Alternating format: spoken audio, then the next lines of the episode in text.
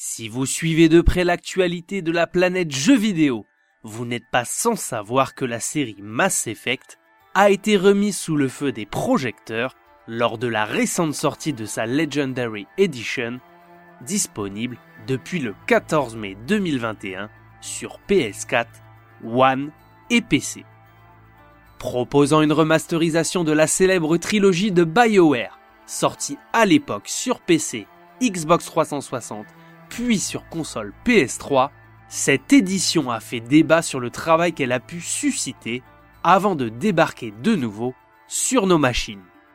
Après un rapide point sur ce qu'elle apportera en 2021, soit 14 ans après la sortie du premier opus, nous reviendrons sur les raisons évidentes qui devraient pousser tout fan de SF à se jeter sur cette édition si vous souhaitez la reparcourir ou la découvrir pour la toute première fois. Bonjour à tous, je suis Johan et bienvenue dans Game Over, l'émission jeux vidéo qui traite du triple A jusqu'au néo-rétro à travers des tests, des previews et des dossiers. Installez-vous et rendez-vous en fin de ce contenu pour vous abonner, le commenter, le liker et le faire connaître si ça vous a plu. Cette nouvelle édition de la saga dirigée par le game director Casey Hudson regroupe donc les trois opus de la trilogie sortis sur PC, Xbox 360, PS3 entre 2007 et 2012. Les trois jeux sont disponibles dans leur intégralité, en incluant la quarantaine de contenus additionnels disponibles pour la saga.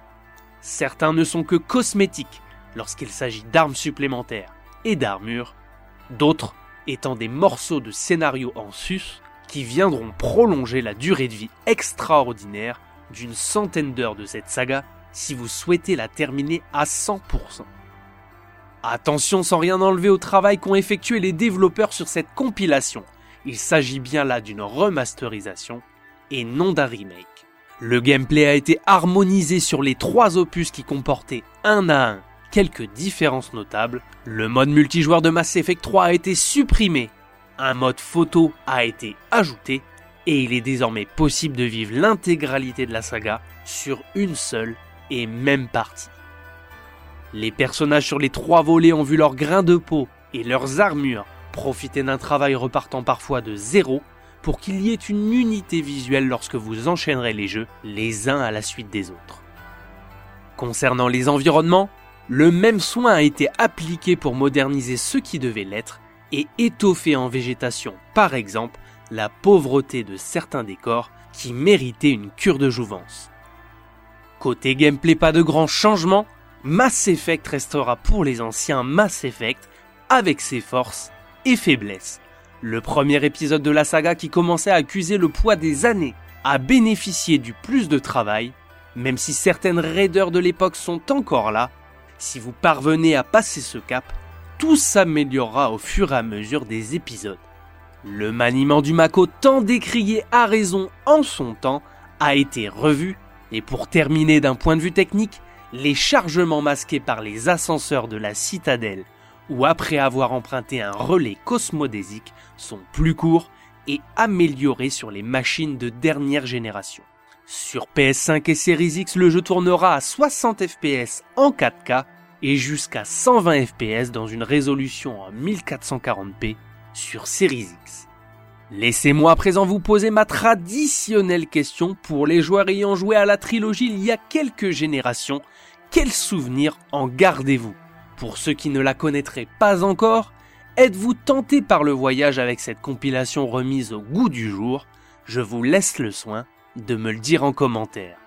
La saga de BioWare bénéficie auprès de la communauté de joueurs d'une aura particulière. C'est la licence de la maturité, un aboutissement vidéoludique pour la société canadienne après avoir travaillé sur la franchise Baldur's Gate, Star Wars, Knights of the Old Republic et Jedi Empire. C'est une saga qui a marqué de son empreinte de nombreuses vies de joueurs, et ça, peu de sagas peuvent s'en vanter.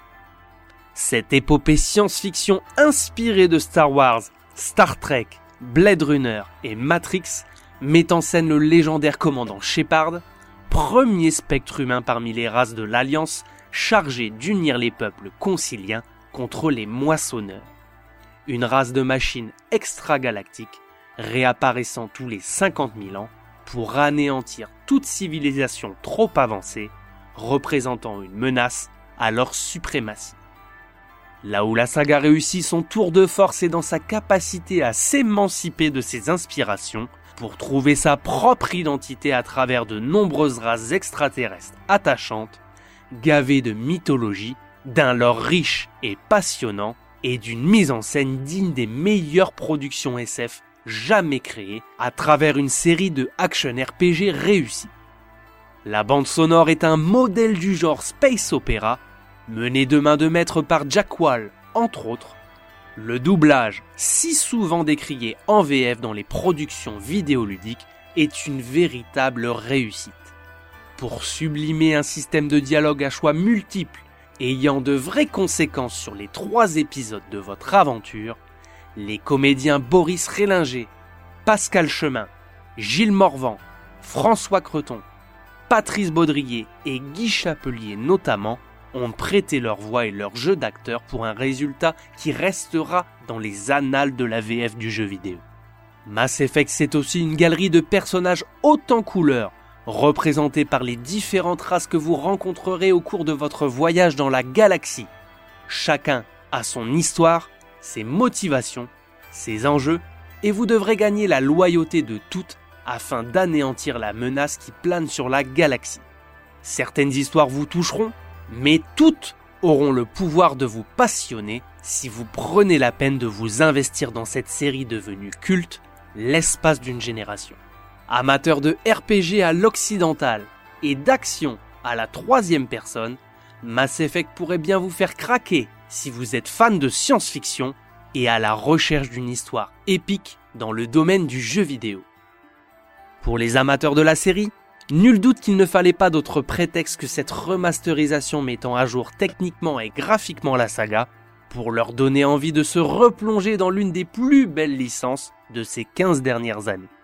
Que vous y jouiez sur son support original ou dans cette nouvelle version, jouez-y. C'est une saga d'une qualité sans égale. Voilà, c'était Game Over. N'hésitez pas à vous abonner, à commenter et à liker ce contenu si vous l'avez apprécié. On se retrouve très prochainement pour une nouvelle émission. A plus